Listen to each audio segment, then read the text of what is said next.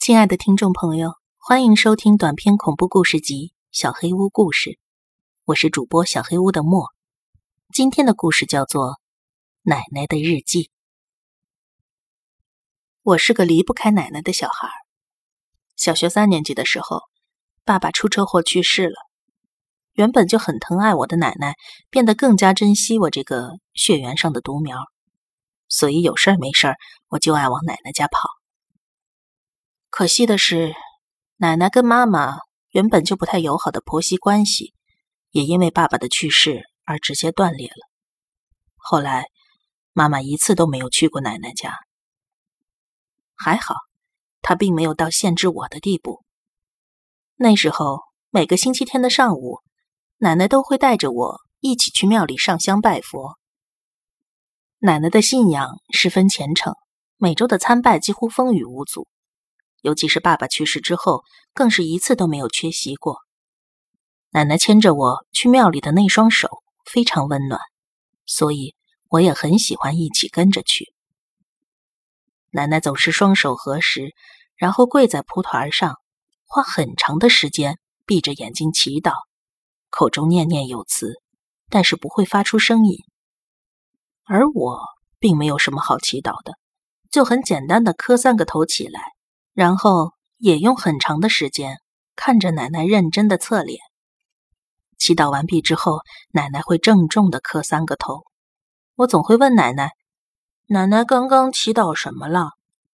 而奶奶只会微微一笑，一次都没有回答过我。我其实也不是很在意，只是满心期待着回程路上的冰淇淋或者是其他的小零食。在这里。请允许我岔开一下话题。本人从小就是传说中的灵异体质，总是受到各种大家想象不到的困扰。爸爸去世以后，几乎每天晚上都要被鬼压床，并且因此患上了失眠症。就算偶尔自然的睡着了，也会感觉到脚被什么东西拽了，或者肚子被针扎了一样的疼。而且更加难以忍受的是。这样的情况并没有因为我年龄渐长而有所缓解，反而愈演愈烈。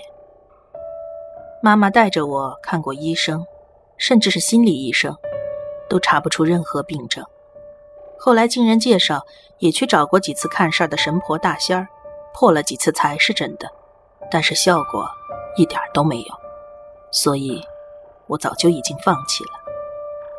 到了初三的时候，各种奇怪的现象。变本加厉的袭来，每晚重复鬼压床不说，那些压着我的灵体已经慢慢浮现出真身，各种各样的白衣长发的女人，有时或许是泡得全身浮肿的尸体，不知道是否存在因果关系。由于无法安心的睡觉，白天我也会产生各种幻觉，比如吃饭的时候，白米饭会变成蠕动的虫子。有几次过马路的时候，明明看见街上没有车辆，但是走到路中间时，车会突然出现在眼前，也因此酿成了几次不大不小的交通事故。我的精神在那段时间几近崩溃，不得不办理了休学手续。然而在家待着，情况也并不会变好。妈妈因为工作很忙，没有办法一直陪着我，我几乎每天都要呕吐几次。不过，并没有得上厌食症，反而得了暴食症。身体和精神上的双重折磨，让我长期处于恍惚不安的状态。也尝试过很多次自杀，然而都没有成功。多次自杀失败，让我变得更加痛苦。负责任的告诉大家，想死也死不了，真的是人最糟糕的状态了。还好，那段时间。奶奶常常在妈妈上班的时候来家里看望我，她总是握着我的手，静静的陪着我。那是我一天当中仅有的感觉到安心的时刻。很显然，在那样的状态下，我没有办法跟奶奶一起去庙里拜佛了。然而，就在我情况微微好转，准备回去重修考高中的那年。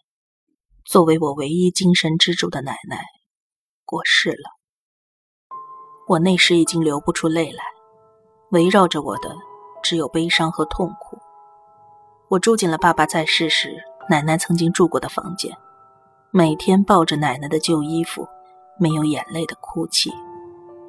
然而，即便我处于这样的状态，妈妈还是像什么都没有发生似的，如往常一样的上班，正常的吃饭睡觉。尽管她是养育我的母亲，我也不由得从内心升起一股对妈妈的怨念。大概在奶奶过世两周之后，我发现自己渐渐不再出现幻觉了，呕吐的情况也好了很多。我把情况打电话告诉了仅有的朋友小智，他跟我说。那是因为奶奶把你的痛苦和孽障全部一起带走了。我听了这话，浑身一个激灵，终于流下了眼泪，在电话中对着小智大哭了一场。半年以后，鬼压床等等异常状况全部消失了，我的身体也开始慢慢恢复，我可以正常的出门了。所以那段时间，我几乎每天都去给奶奶扫墓，怀念他给我的关爱，也感谢他带走了我的痛苦。一年以后，我已经可以正常的吃饭睡觉，精神也不再抑郁，体重也正常了。我在成人高中的夜读班报了名，白天在附近的一家印刷厂打工，同学和同事们都非常照顾我。尽管没有在人生最美好的青少年时代品尝到快乐的滋味。但是起码现在，我终于可以像正常人一样生活了。没过多久，爷爷去世了，爷爷奶奶的房子自然的留给了我。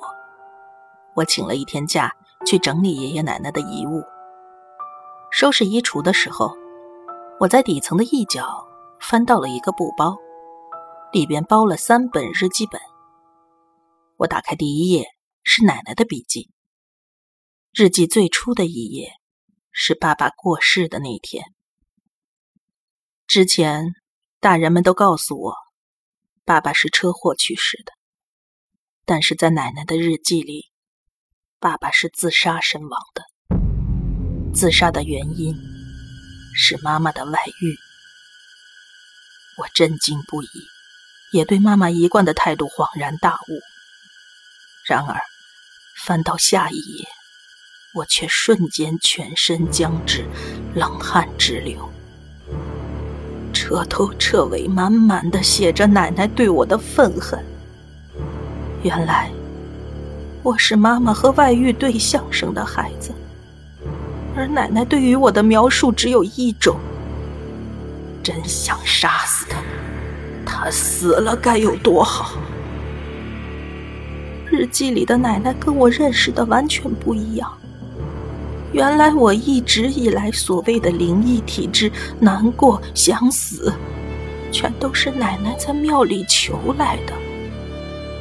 在那么长的时间里，每个礼拜，甚至可能是每天，奶奶闭着眼睛，对着神佛长时间的祈求。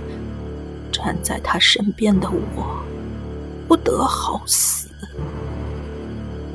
我并不想说，是神佛允许。并且促使了诅咒的生成，而是奶奶一心想让我死的念头，本身就是一种怨毒的诅咒吧。我也不知道，少年时饱受折磨，以至于真的想死掉的事实，是否真的来自于这个诅咒？现在想来，比之更加痛苦的是。我以为，只有那个人是世界上唯一爱着我的人，也是我唯一爱着的奶奶。本集小黑屋故事就到这里了。如果你做噩梦的话，没有关系，我会来把它吃掉的。我是主播小黑屋的墨，那我们梦里再见了。